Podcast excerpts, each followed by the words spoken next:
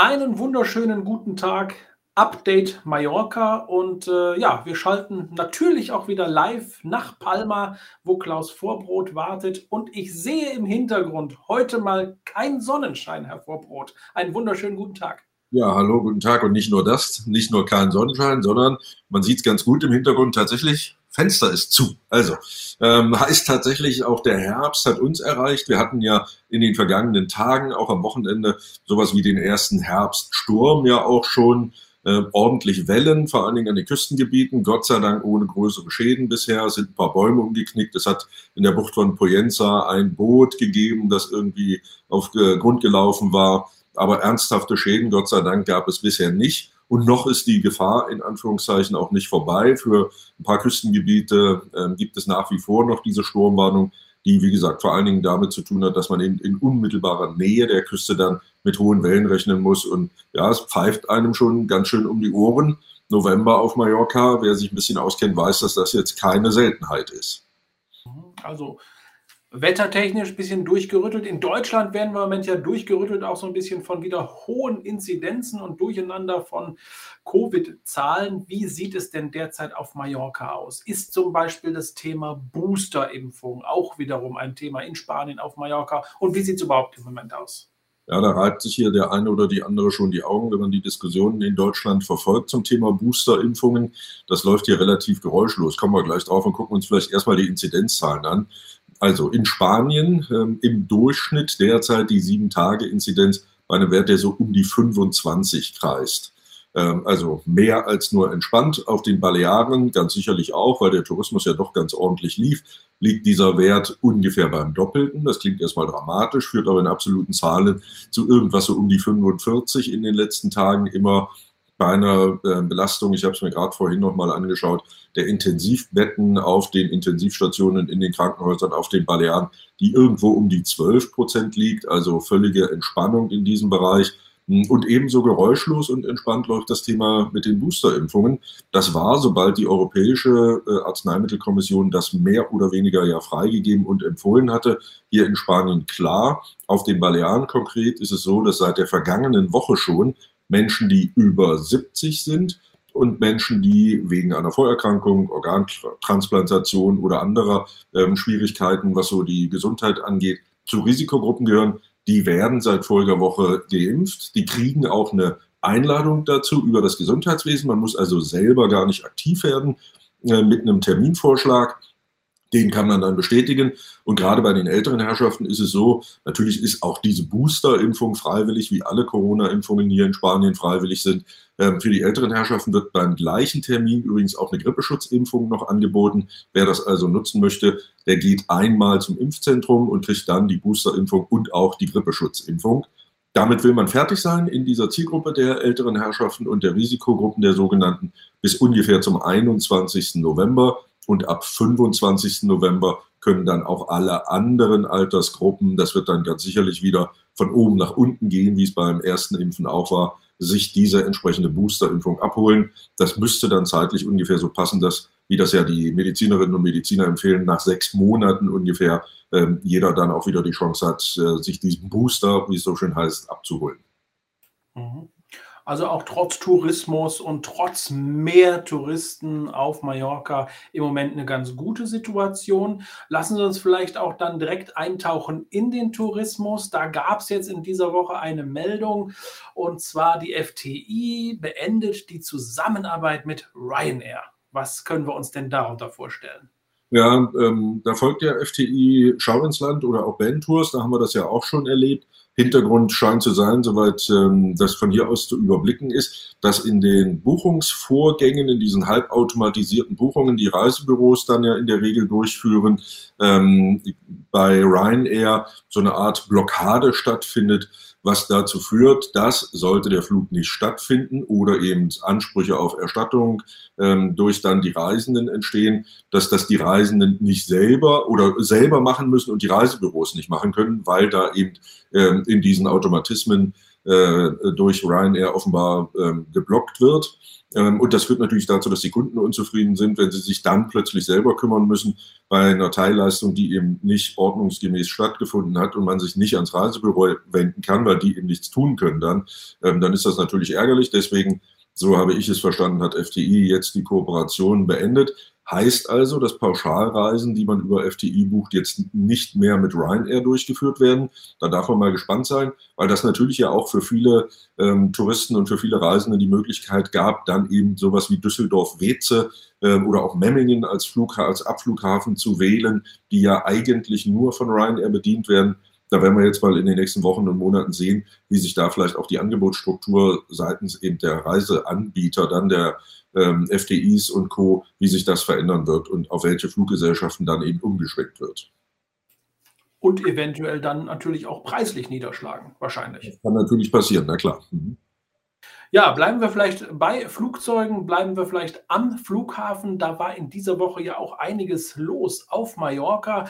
Ein größerer Zwischenfall, der ja doch medial doch so ein bisschen um die Welt gegangen ist sogar ist er tatsächlich in meiner Wahrnehmung ähm, vielleicht auch ein bisschen hochgepeitscht, das Thema. Es geht konkret um den vergangenen Sonntagabend. Ähm, da kam also am Flughafen eine Meldung an, dass eine Maschine von Air Arabia Marok, die auf dem Weg aus Casablanca nach Istanbul war, einen medizinischen Notfall an Bord hat und deswegen in Palma landen muss. Das ist dann auch passiert. Der Flughafen Palma hat das dafür vorgesehene Protokoll aktiviert und da scheint eben schon Teil 1 des Problems entstanden zu sein. Ähm, Rettungswagen also vorgefahren, ähm, der entsprechende Pax ausgeladen mit seiner Begleitperson. Es ging wohl um einen diabetischen Schock, den der Reisende äh, wohl angeblich erlitten hatte. Und dann stellte sich wohl schon im Rettungswagen raus, dass alle messbaren Werte, die eben die Rettungssanitäterinnen, Sanitäter und der behandelnde Arzt da so im Rettungswagen feststellen konnten, dass die eigentlich alle in Ordnung waren und dass es überhaupt nicht nach einem wirklichen medizinischen Notfall aussah. Und dann ist aber das passiert, was eigentlich dann die Schlagzeilen ausgelöst hat. Während also da im Rettungswagen noch äh, untersucht wurde, sind dann mehr als 20, 24, von denen man spricht, weitere Passagiere in der Maschine aufgesprungen und haben eben mit ihrem Handgepäck das Flugzeug verlassen und sind dann über das Rollfeld, über das Vorfeld, ähm, über den Flughafen unterwegs gewesen, im wahrsten Sinne des Wortes. So viel weiß man heute auf der Flucht. Es handelt sich also scheinbar um eine Aktion ähm, illegaler Flüchtlinge, die eben versucht haben, auf diese Art und Weise nach Europa, in dem Fall nach Spanien zu kommen. Zwölf davon äh, konnte tatsächlich die Polizei inzwischen ähm, wieder einfangen, um es etwas salopp zu formulieren. Die sitzen auch in Untersuchungshaft, weil das ja ernsthaft auch einen Eingriff in die Flugsicherheit und ähm, andere Dinge noch mit sich bringt und eben nicht nur illegale Flucht. Dafür geht man ja bekanntermaßen nicht ins Gefängnis in Europa. Aber ähm, da werden eben möglicherweise auch andere Straftaten ähm, noch nachzuweisen sein. Deswegen vorsorglich Untersuchungshaft angeordnet. Und die anderen zwölf sind noch unterwegs. Die haben es tatsächlich geschafft, den Flughafen zu verlassen. Keiner weiß, wo sie sind. Ähm, wird immer noch ermittelt. Man vermutet, dass die versuchen werden, auf das spanische Festland zu kommen. Jetzt sind zwölf illegale Flüchtlinge, ob sie aus Marokko kommen oder woher auch immer, wahrscheinlich keine ernsthafte Sicherheitsbedrohung. Das kennen wir ja, dass jeden Tag Flüchtlinge auf welchen Wegen auch immer nach Europa kommen. Problem bekannt. Aber was ganz sicherlich ähm, aus dieser Geschichte zu lernen ist, und das tut man jetzt hier in Palma, dass man eben die Protokolle für solche besonderen Fälle, was passiert eigentlich, wenn, dass man die jetzt einmal überarbeitet. So hat es eben auch die Vertretung der Zentralregierung, die hier auf den Balearen sitzt, also der Zentralregierung aus Madrid, schon bekannt gegeben, dass man sich jetzt mal intensiv damit beschäftigt. Warum? Zum Beispiel bei einer Notlandung wegen eines medizinischen Notfalls nicht auch entsprechende Sicherheitskräfte aktiviert werden. Das ist nämlich im Moment nicht so gewesen und damit hat das dieses Problem ganz sicherlich erstmal zum Problem werden lassen auch. Mhm wird mit Sicherheit auch international diskutiert, äh, dieses Sicherheitsprotokoll, was man da wahrscheinlich in Zukunft dann auch abändern will. Ja, ja bleiben wir touristisch, denn auch äh, was unsere Zuschauer natürlich im Moment interessiert, ist das Rauchverbot. Da wird ja doch heiß diskutiert drüber auf den Terrassen in, äh, auf Mallorca. Und da fordert man jetzt tatsächlich, dass dieses Rauchverbot auch nach Corona bestehen bleibt. Wie kommt es denn dazu? Es gab ja ein paar Leute, die das schon vermutet haben. Diese Corona-Regel, dass man eben, wenn man am Tisch sitzt, in einer gastronomischen Einrichtung, in einer Bar, im Restaurant, draußen eben nicht rauchen darf, weil dieses Ausatmen die Aerosole weiter befördert und so weiter und so weiter. Wir kennen die Diskussion alle, die ähm, ist ja nun schon fast zwei Jahre alt. Und in diesem Zusammenhang gibt es jetzt tatsächlich Bemühungen, hier im Parlament der Balearen eher äh, bei den äh, aus deutscher Sicht links einzuordnenden Parteien, dass man dieses Rauchverbot aus gesundheitlichen Gründen auf den Terrassen von Bars und Restaurants durchaus beibehält, dauerhaft, also auch in einer Nach-Corona-Zeit. Und man setzt noch einen drauf, bei der Gelegenheit auch gleich laut darüber nachdenkt, ob man nicht auch während des Autofahrens das Rauchen komplett verbieten soll. Wer sich in den südeuropäischen Ländern, da sind die Spanier ja nur ein Beispiel, auskennt, der weiß, dass dieses, was in Deutschland vielleicht nicht mehr so verbreitet ist, aber Fahrerscheibe halb runter, ganz runter und der Fahrer oder die Fahrerin rauchen beim Autofahren eine Zigarette, das sieht man hier allenthalben nach wie vor. Das soll jetzt auch verboten werden. Spanische Medien, mallorquinische reden davon, dass auch die regionale Ministerpräsidentin hier, also Francina Armengol, durchaus ihren Segen dieser Initiative schon gegeben hat, die jetzt im zentralen Parlament in Madrid eingebracht werden soll. Diese Initiative daraus soll also ein Gesetz werden, das dann spanienweit einheitlich das Rauchen auf Terrassen in Restaurants oder Bars verbietet. Ich mache mal vorsichtiges Fragezeichen dran, ob dafür eine Mehrheit zu finden ist und ob Pedro Sanchez sich die Diskussion jetzt auch noch ans Bein basteln will. Ähm, da bin ich mal sehr vorsichtig, ob sowas kommt oder nicht. Frau Armengol, Raucherin oder Nichtraucherin? Das ist eine gute Frage, kann ich gar nicht sagen. In der Öffentlichkeit habe ich sie jedenfalls noch nicht rauchen sehen. Ob das privat irgendwo macht, weiß ich nicht. Das ist ja dann wahrscheinlich die Frage. Aber gut, es äh, treibt voran das Thema und es wird wahrscheinlich noch weiterhin ein bisschen heiß diskutiert. Für die Raucher natürlich ein ganz großes Thema, für die, die es nicht tun, wahrscheinlich ein Segen. Äh, wo dann sagen kann, dann haben wir da auch da nach der Corona-Zeit frische Luft, auch in den Restaurants. Ja, ja auch für den Finanzminister ein Thema. Wir haben ja jetzt schon gesehen, hm, wie die Steuereinnahmen aus der Tabaksteuer eingebrochen sind während Corona. Man durfte ja zeitweise auf der Straße gar nicht rauchen. Ähm, da wird sicherlich auch dieser Aspekt in der Diskussion dann im Parlament in Madrid nochmal eine Rolle spielen. Mit Sicherheit.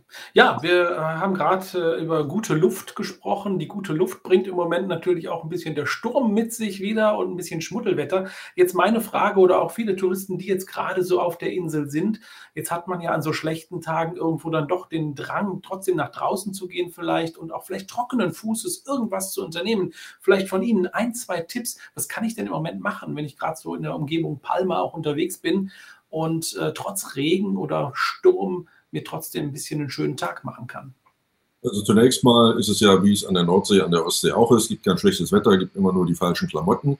Deswegen, ähm, es regnet ja hier auch nicht tagelang dann durch, sondern es gibt, wenn dann mal einen Schauer und dann nimmt man eben die vielen Stunden, an denen es nicht regnet und macht einen schönen Spaziergang. Nicht zu nah, wie gesagt, ans Wasser wegen der hohen Wellen, aber ähm, das kann man natürlich auf jeden Fall machen. Und wer eben dann überlegt, was kann man noch so machen, vielleicht auch mit der Family, weil man mit kleinen Kindern unterwegs ist, ähm, da bietet sich natürlich sowas wie das Palmer Aquarium zum Beispiel im Moment an. Äh, da kann man ganz locker einen halben Tag oder auch einen ganzen Tag drin verbringen und sich alles in aller Ruhe anschauen. Es gibt ja diverse Museen auch in Palma äh, für den äh, einen oder anderen Kunstliebhaber. Oder man schlendert einfach mal durch die Altstadt und hangelt sich von einem Geschäft durch das andere. Das ist jetzt im Moment deswegen ganz angenehm, weil es gerade nicht so voll ist in der Stadt. Äh, man sieht also tatsächlich zum einen viele Rabattaktionen, zum anderen eben aber auch, dass man überall ausreichend Platz hat. Ähm, die Straßencafés, die natürlich alle entsprechend äh, beheizte Terrassen auch haben oder die allermeisten davon jedenfalls, ähm, sodass man also so einen Tag auch mit nicht so tollem Mallorca-Wetter ohne Schwierigkeit noch umkriegen kann. Und jetzt hake ich noch mal hinterher, das ein oder andere Lichtchen mehr doch jetzt im Moment schon, oder? Hat man schon so ein bisschen an den Lampen gedreht bei der Weihnachtsbeleuchtung in Palma? Also man sieht sie schon hängen, auch wenn sie natürlich noch nicht in Aktion sind. Es sei denn, es wird technisch gerade mal eine Probe gemacht, aber äh, man sieht sie überall schon hängen. Die Arbeiten sind fast abgeschlossen. Und ähm, das Rathaus von Palma hat jetzt ja nochmal bekannt gegeben, dass das Einschalten nicht an dem Donnerstag vor dem Black Friday, sondern schon an dem Mittwoch davor stattfindet. Der Donnerstag ist nämlich ein internationaler Tag, ähm, den man dem, äh, oder den Tag, den man dem Thema der äh, sexuellen Gewalt in allen Geschlechtern unterstellt und einen solchen, ja doch eher ernsthaften Tag äh, mit vielen Veranstaltungen zu diesem Thema, auch hier in Palma, überall auf der Welt, aber eben auch hier in Palma, will man nicht so ein, ich sag mal, Halligalli-Event wie dieses Weihnachtslicht einschalten machen. Deswegen ist das auf den Mittwoch vorgezogen ähm, und wird dann tatsächlich ohne große Veranstaltung zwar, aber an dem Mittwoch stattfinden und an dem Wochenende danach, Black Friday und dann der äh, Samstag und der Sonntag, die dann folgen, da gibt es dann verschiedene Veranstaltungen verteilt über die ganze Stadt. Äh, und ab dann ist eben die Weihnachtsbeleuchtung dauerhaft eingeschaltet. Ja, wunderschön. Also auch die Weihnachtsshopping steht dann nichts mehr im Wege. Übrigens auch, was, was mich äh, in äh, Palma fasziniert hat, ist zum Beispiel auch der Markt ähm, äh, den man da wunderschön auch besuchen kann äh, und dann auch frische Sachen oder typisches aus Mallorca mitbringen kann. Äh, das war für mich auch ein, eine Option, jetzt mal bei schlechtem Wetter einfach mal über diesen Markt zu schlendern. Ganz interessant, auch so die Restaurants da drumherum da äh, das gute Brot, selbstgebackene Brot mit den Tomaten und Knoblauch drauf. Also hervorragend. Ja, also Marktbesuch, egal ob man die Marktteile in Santa Catalina oder ähm, Olivar oder welchen Markt auch immer besuchen will, gibt es ja verschiedene. Gilt auch für alle anderen in ATA und in ähm, äh, Cineo und wo sie überall sind. Das ist immer so eine Vormittagsbeschäftigung. Schön dran denken, die schließen in der Regel um 14 Uhr. Ähm, da muss man also am besten gleich nach dem Frühstück los.